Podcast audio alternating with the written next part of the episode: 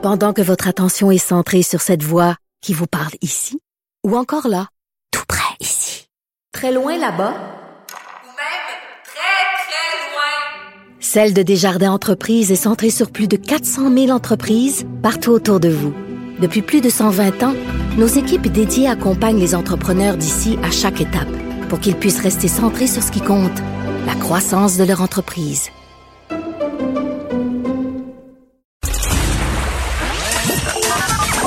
Jean-François Barry. Pour nous rejoindre en studio, 187 Cube Radio. 1877 827 2346.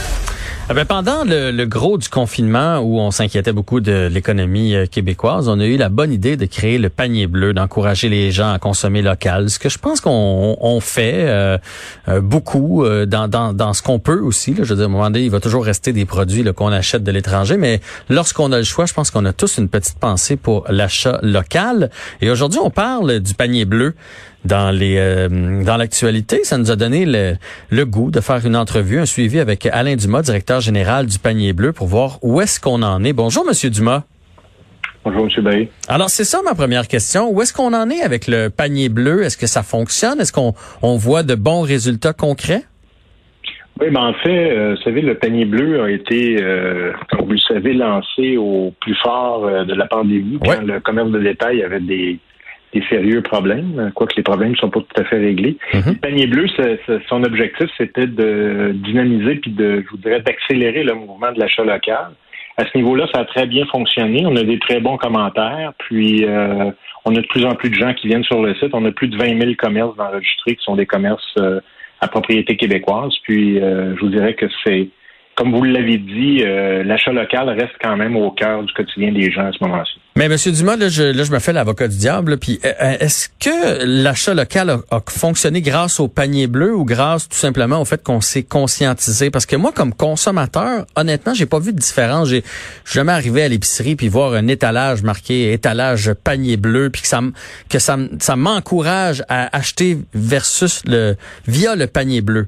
Euh, c'est juste moi ou vraiment là, vous vous sentez que c'est à cause du panier bleu que ça s'est passé? Non, non, ça serait très, très présomptueux de dire que c'est le panier bleu. C'est juste que le panier bleu a permis d'accélérer le mouvement tout simplement, puis a permis de mettre euh, en commun euh, les ressources des détaillants québécois. Parce qu'il faut savoir, c'est que c'est très difficile pour un consommateur de savoir euh, exactement qu'est-ce qui est un commerce québécois par rapport à un commerce étranger? Mhm. Il y a des commerces, par exemple, un exemple très simple, des compagnies comme Ratemans euh, au, Québec sont des compagnies québécoises. La plupart des gens, à cause du nom, pensent que ce sont des entreprises étrangères. Donc, c'était ça le but du panier bleu. Le panier bleu n'était pas dirigé vers le produit, il était dirigé vraiment vers la propriété du commerce. Fait que dans le fond, c'est de nous rappeler, parce que des fois, on peut penser, parce que c'est gros, comme tantôt, je suis allé voir euh, dans ma ville, à Saint-Bruno, je suis allé voir qu'est-ce qu'il y avait sur le site du panier bleu avant de faire l'entrevue avec vous. Puis j'ai vu Provigo, je veux Provigo. Que c'est que ça me donne? Je, je, faut que j'aille faire mon épicerie, mais au moins, ça me rappelle que c'est québécois et que c'est local. C'est ça? Oui, effectivement. Et ça veut, ça veut dire que le propriétaire du Provigo qui est dans votre région est un propriétaire québécois.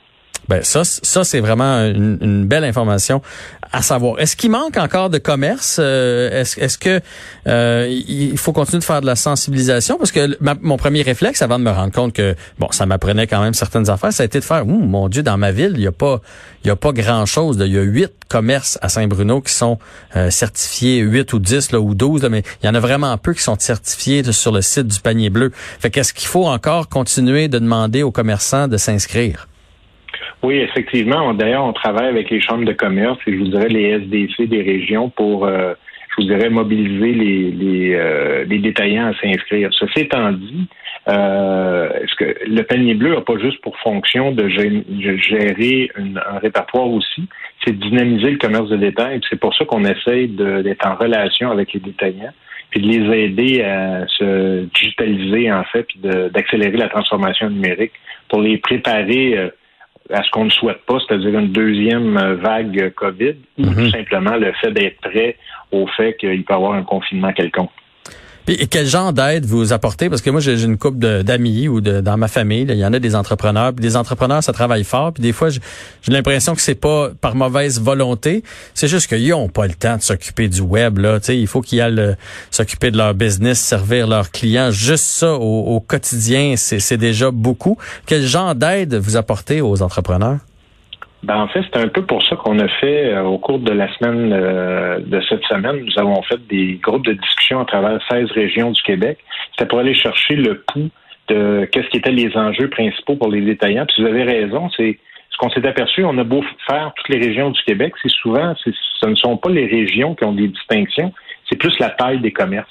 Quand vous avez des petits commerces, souvent, euh, écoutez, c'est quand même un, quand vous êtes un entrepreneur, vous avez quelques employés seulement. Souvent, c'est un travail qui est assez solitaire quand même. Vous gérez mhm. votre, euh, votre entreprise et vous n'avez pas accès nécessairement à des ressources pour euh, pouvoir, par exemple, vous développer.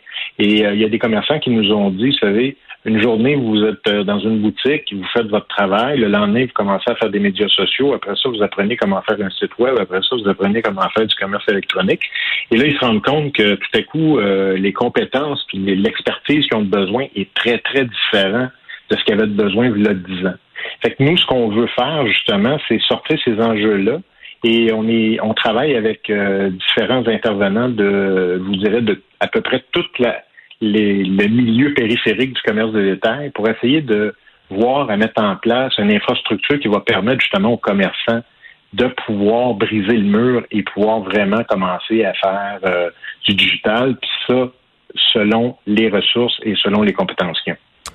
Hum, comment vous gérez ça, les commerçants qui s'inscrivent sur Internet? Puis la réflexion m'est venue tantôt parce que j'ai vu un importateur de vin.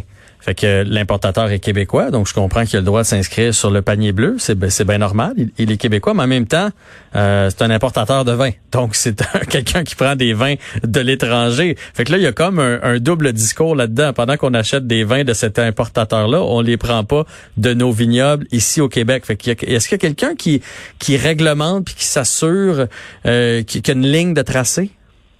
Oui, ben, comme je vous dis, en ce moment, euh, quand, quand le, le, panier bleu a été lancé le 5 avril, l'objectif, c'était vraiment de mettre de l'avant les commerçants et non pas les produits.